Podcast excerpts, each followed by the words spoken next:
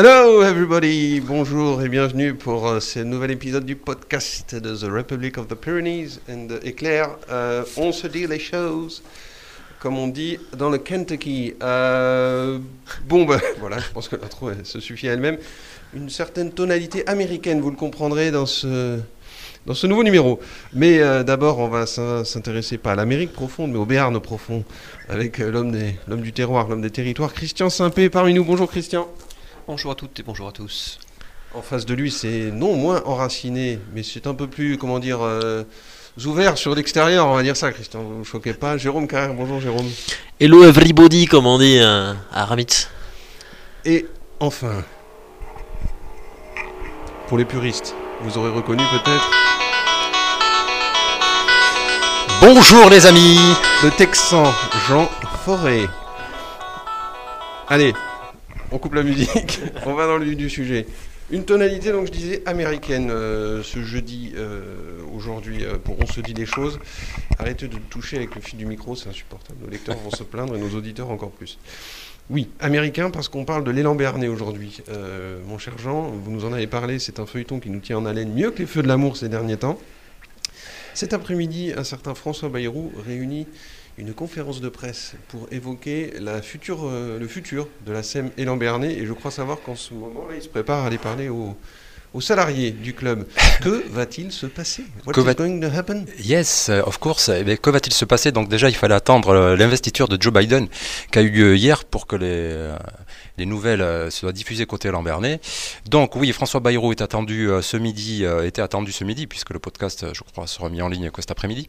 Donc ce midi, François Bayrou était au Palais des Sports pour annoncer aux joueurs, aux salariés et je crois quelques dirigeants un petit peu la nature de ce qui se profile, donc l'identité des, repreneurs américains qui sont sur le point de, reprendre l'élan, on va dire, ou d'investir dans l'élan, de devenir actionnaire majoritaire au sein de l'élan pour pouvoir transformer donc le statut euh, du club de SEM en SASP, le vœu le plus cher de François Bayrou depuis euh, la recapitalisation.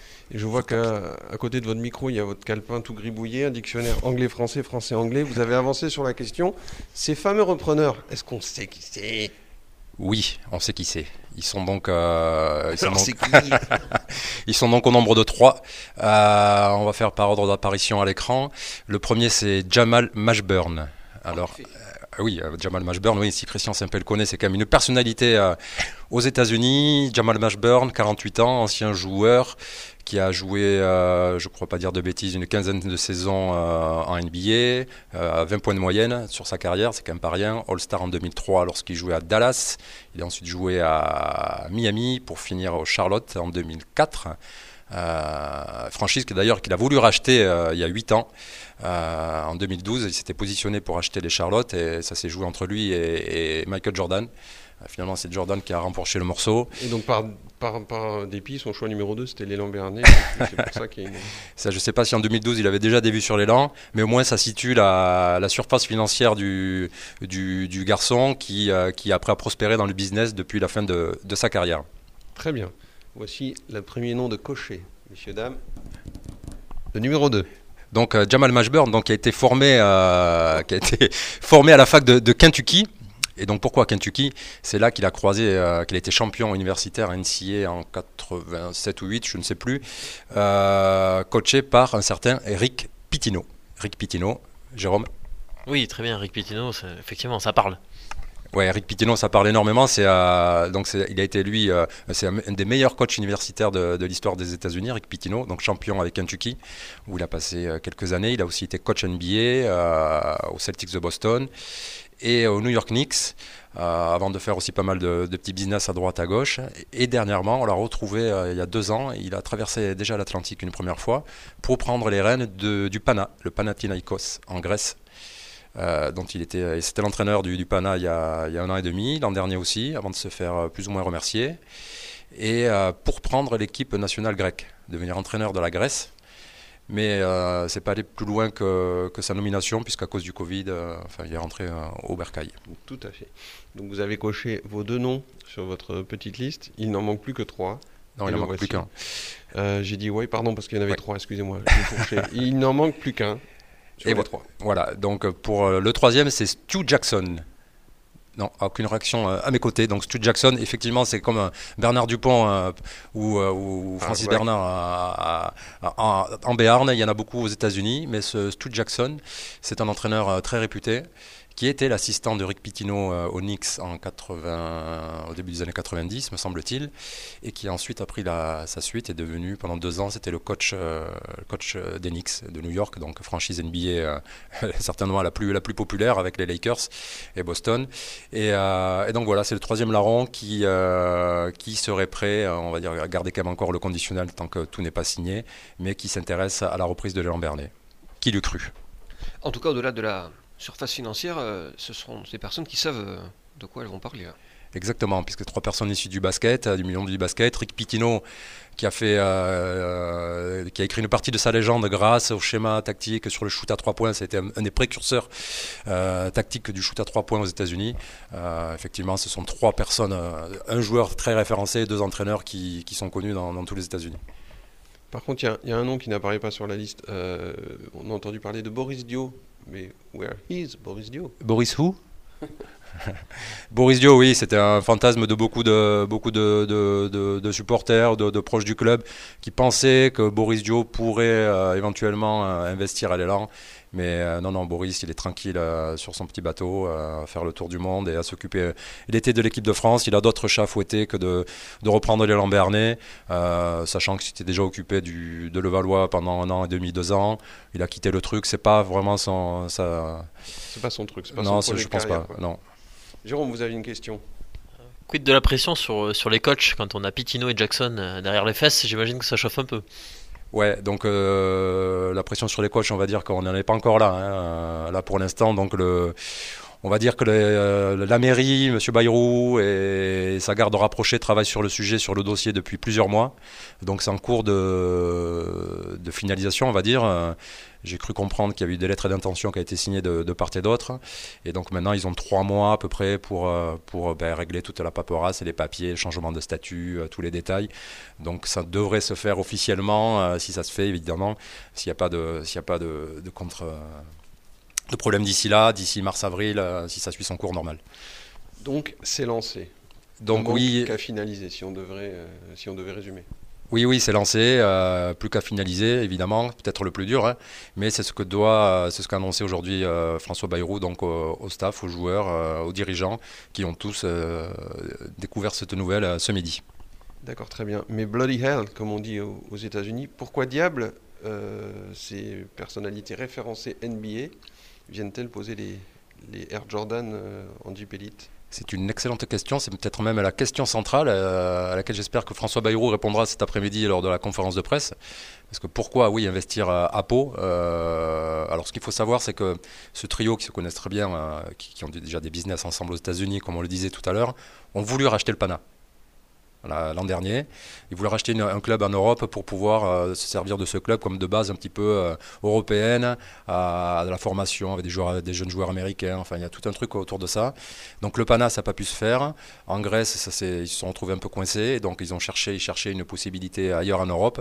Et donc il y a eu cette opportunité Elan, euh, qui n'est pas neutre, hein, un club qui est quand même en élite, en première division, et ce Palais des Sports qui ouvre quand même euh, des perspectives euh, alléchantes pour des investisseurs, puisqu'il y a l'outil, il y a l'équipe, euh, il y a la ville, il y a le soutien du maire. Euh, Il n'y a plus qu'à. Il y a un projet aussi, j'imagine, est-ce qu'on en sait déjà un peu ou, c'est pas encore Là aussi, c'est loin? Ouais, c'est loin. Alors après, ils ont une idée d'investir euh, au-delà de, au-delà du, sportif. Donc peut-être pas via la création d'une académie de basket euh, autour du Palais des Sports, peut-être des aménagements au Palais ou autour, je sais pas trop, resto, euh, enfin je sais pas. Mais il y a, y quand même, ils arrivent avec des, de, de- de grandes idées, de grosses idées, et surtout des, euh, de l'investissement euh, au niveau de la ville, et ce qui n'a pas dû laisser insensible, j'imagine, euh, la mairie. Donc, vous l'aurez compris, euh, une sacrée page qui pourrait, on va rester, euh, hein, qui est en train, allez, on- qui est en train de se tourner pour les Lambernais, voire même pour le sport, euh, le sport palois. Oui, bah, quoi qu'il arrive, il y aura de toute façon un avant et un après. Là, vu que la, la démarche est engagée, même si celle-ci ne devait pas aller au bout, euh, je pense que ça, ça devrait quand même bouger euh, au club, quoi qu'il arrive. Très bien, merci Jean. Des, des infos sans doute ou peut-être complémentaires euh, dès ce jeudi sur notre site et demain dans nos colonnes. Pour ce, nouveau chapitre de l'élan Bernet qui s'ouvre. On va rester de l'autre côté de l'Atlantique, on va, vous faire rêver aujourd'hui, on va vous faire rêver, mais je vous la ferai pas en portugais. Pourtant, pourtant, c'est pas l'envie qui m'en manque, mais euh, je vais me tourner vers l'ambassadeur du Joga Bonito euh, en Béarn. Christian, euh, le Pau FC, une touche brésilienne qui s'annonce, un prêt en provenance de Sion. Oui, visiblement, euh, Didier Tolo a fait jouer donc, son réseau pour euh, récupérer un joueur euh, de Suisse, hein, à l'image euh, de Kouassi il y a quelques mois en début de saison. Bon, on va découvrir ça avec pas mal d'intérêt. Disons que quand on voit la prestation des Palois à Rodez samedi dernier, il est évident qu'il fallait que les lignes bougent. Donc on en est à deux recrues avec euh, Souleymane euh, Diarra par ailleurs. Euh, ce serait pas mal qu'il y en ait une troisième, hein, une par ligne, c'est ce qu'avait euh, espéré euh, Bernard Laportefray, qui est actuellement euh, au Sénégal. Il devrait rentrer assez vite et on espère pour lui qu'il rentrera avec au moins un point engrangé par les Palois. Alors ça va passer par une énorme performance ce samedi face à 3, le leader. Hum, bon, on peut être un petit peu circonspect quand on voit donc la prestation avec un schéma ultra défensif à Rodez et un bloc bas qui plus est. C'est c'est pas aussi parce que le Pau FC n'a pas forcément les arguments pour proposer plus, hein, je fais un peu de provoque. Disons qu'ils avaient su quand même proposer plus à Châteauroux. Ils avaient, euh, ils avaient certes euh, adopté un, un schéma en bloc bas, mais avec un peu plus euh, d'ambition et un dispositif un peu plus ambitieux aussi. Je crois d'ailleurs que Didier Tolo se rend compte qu'il va falloir euh, qu'il trouve euh, un nouveau schéma. Apparemment, il a essayé en Coupe de France euh, mardi. Bon, pas de but euh, à la clé, mais au moins ils n'en ont pas pris. Écoutez, à chaque jour suffit sa peine, on va dire en ce moment, pour, euh, ou à chaque match suffit sa peine pour le Pau FC. Bon, en tout cas, contre le leader, ils n'ont rien à perdre. Ce qu'on attend quand même, c'est euh, un état d'esprit. Parce que là, au-delà de- du niveau euh, du collectif et, et du niveau de chaque joueur, on voit bien clairement qu'il n'y a pas d'investissement sans borne. On voit bien que le maintien n'est pas forcément, pour l'instant, dans toutes les têtes. Donc ça, par contre, au niveau des supporters, on serait en droit d'attendre une équipe unie et combattante, euh, même si elle n'a pas forcément de grande qualité, mais au moins qu'elle mouille le maillot à fond. Ça a pu tourner un peu, non, avec la, la Coupe de France, à tout ce- cet intermède? Il y a certains joueurs qui ont pu se reposer? Oui, alors se se reposer, oui, mais euh, voilà, encore une fois, c'est l'état d'esprit. hein. On nous a claironné que l'état d'esprit euh, était très bon. Alors, euh, il était peut-être en début de saison, mais là, ça fait quelques matchs, ça se voit sur le terrain. hein. Il suffit de, de regarder les images pour ceux qui n'étaient pas en déplacement l'autre jour. Donc, euh, un des derniers matchs, là où nous- on a pu voir euh, deux attaquants qui, euh, qui s'engueulaient, pour être euh, poli. Ouh là là, Christian, les gros mots, les gros mots, c'est le signe d'une colère aussi. Non mais plus sérieusement, on vous sent frustré quand même, hein, parce que vous, vous couvrez le Pau FC, mais vous aimez le Pau FC aussi. C'est un coming out aujourd'hui. Bah, disons que le match à Rodez euh, a été euh, surprenant dans l'approche parce que, bon, euh, au niveau du staff, même des joueurs, on a vu comme interlocuteur Victor Lobry, il s'agissait de se rassurer défensivement. Donc on s'attendait effectivement à un schéma avec trois défenseurs centraux, des pistons sur les côtés. C'est ce qui avait permis au match aller de- d'embêter Rodez. Mais de là à se positionner aussi bas sur le terrain et, finalement à subir les assauts de Rodez, Bon, là, pour un match euh, entre guillemets au couteau pour le maintien, euh, c'était vraiment surprenant et il faut, il faut bien le dire décevant. Et on se met à la place de Didier Tolo, qui est un ancien attaquant, qui prône euh, depuis son arrivée en football offensif. Ouf. Le Belle conclusion, le là, une belle conclusion, une grande note d'optimisme, donc avec un Pau FC qui traîne sa peine. Mais je crois que ça va tourner un peu, non, Christian, au niveau des joueurs aussi. Didier Tolo a dit que certains avaient marqué des points en Coupe de France. Est-ce que tu peux nous, nous en dire un peu plus sur ça? Jusqu'à présent, quand ça devait tourner, c'était quand même assez marginal. C'était sur 2-3 postes grand maximum. Bon, en tout cas, on s'est aperçu que jusqu'à présent, il y avait vraiment un 11 euh, qui se distinguait avec un temps de jeu vraiment supérieur euh, aux autres. Bon, je pense que ça va surtout tourner quand les deux nouveaux vont pouvoir être intégrés à l'équipe. Alors, il faut voir quel est leur état de fraîcheur physique. Et est-ce qu'il y en a qui vont jouer dès euh, samedi? On en saura plus ce vendredi à l'occasion du point presse. Donc il va falloir ougner, si, euh, si je devais dire en parfait, en Oui, parfait pour rassurer Christian qui, qui implore les joueurs à mouiller le maillot, euh, samedi soir il devrait pleuvoir, donc euh, pas de souci. Superbe, merci de votre intervention, mon cher Jean. Alors que j'avais soigné ma, ma transition, j'ai dit qu'il allait falloir ougner, ougner, Ougnada, section paloise. Jérôme, dans ce mois de janvier éminemment crucial, fait de duels de bas de tableau, le prochain c'est ce dimanche contre Brive à 14h45, si je ne m'abuse, au hameau. Plus important, enfin tous les matchs sont éminemment cruciaux, on l'a dit, encore plus là sur Brive. Oui, alors déjà ils se sont fait du bien en allant gagner à Bayonne, hein, cette victoire euh, au forceps d'un point. Effectivement, là c'est Brive qui arrive. Alors Brive ils sont un point devant la section, donc effectivement euh, les battre à domicile ne serait pas une mauvaise idée, on va dire, plutôt une bonne même, puisqu'on avait dit ensuite que partent à Lyon, ils vont à Bordeaux-Bègles, à Toulouse, donc euh, il y a quand même des gros morceaux qui s'annoncent. Donc effectivement, ce serait une très bonne idée d'enchaîner, d'ailleurs aussi une, deuxième victoire, euh, face à un concurrent direct pour le maintien, ça c'est sûr et certain. Euh, même si évidemment ça suffira pas, comme nous disait la dernière fois Thibaut Daubagna, gagner un match de temps en temps comme ça, ça suffit pas.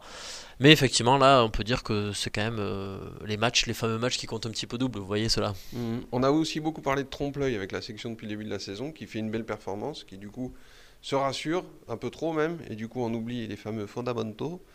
Vous avez un peu peur de ça aussi sur ce match de Brive? Une victoire à Bayonne qui peut-être euh, enlève une pression et qui ça pourrait être un, danger?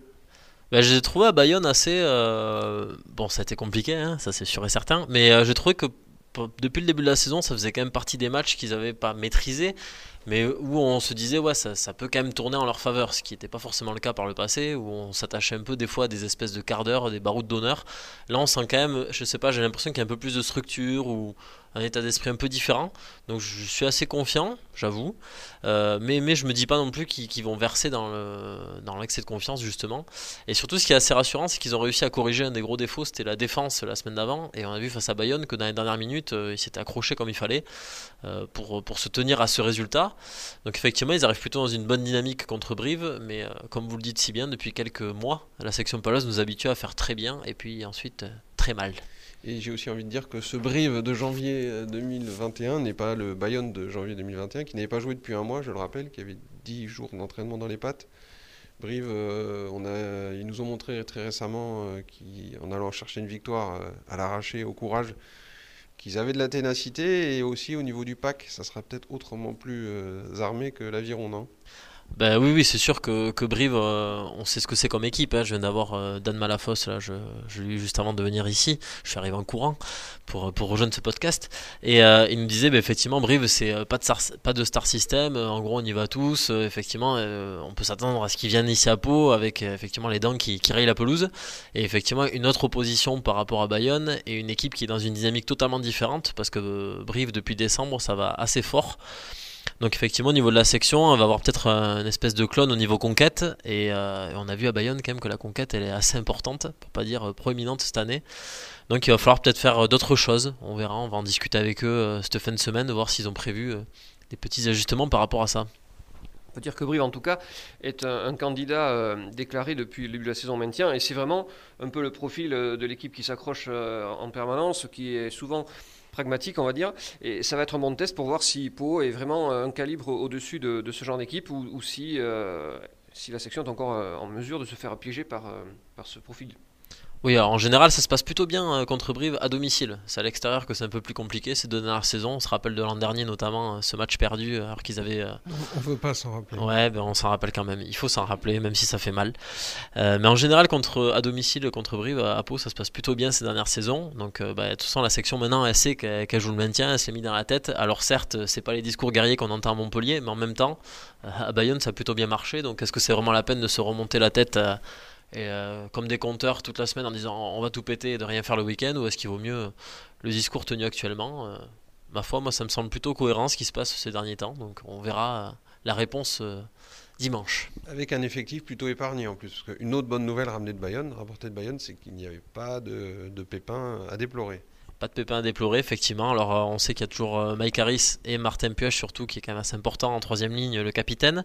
Euh, ça a été repris par, par Lucaré, le capitana, et ça se passe plutôt bien, manifestement. Donc, effectivement, pas d'autres blessés, et c'est plutôt une bonne nouvelle parce que la section n'a pas non plus un effectif très très large, et surtout, il va y avoir le retour de certains joueurs, notamment derrière, des Batubia, de Moulin, qui devraient pouvoir postuler.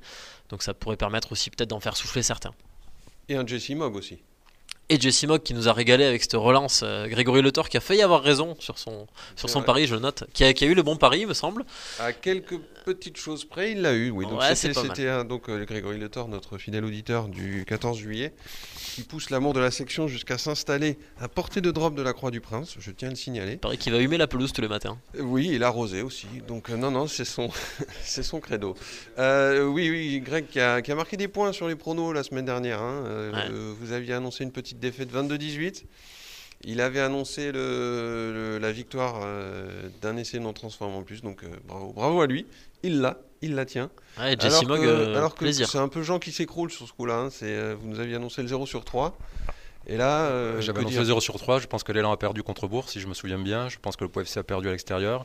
Et il me semble que la section était pas loin de, de s'incliner. Donc je, 2 sur 3, euh, je suis pas mal. Attends, attends, attends, attends, attends, 2 sur 3, c'est pas 3 sur 3. C'est comme moi tout à l'heure, je me suis trouvé, il y avait 3 repreneurs. voilà. Il en faut 3. Voilà. Euh, pour ce week-end, euh, messieurs. Pardon, Christian, excusez-moi, je, vous- je vous ai, je vous ai coupé le micro. Pour rester dans la thématique, il y aura, il y aura- il y aura la guerre de Troie samedi au Hameau. Formidable. Évidemment, mais c'est de, de là à parler de plan à 3. Non, je crois que ça a déjà été fait, ça. Pardon, excusez-moi.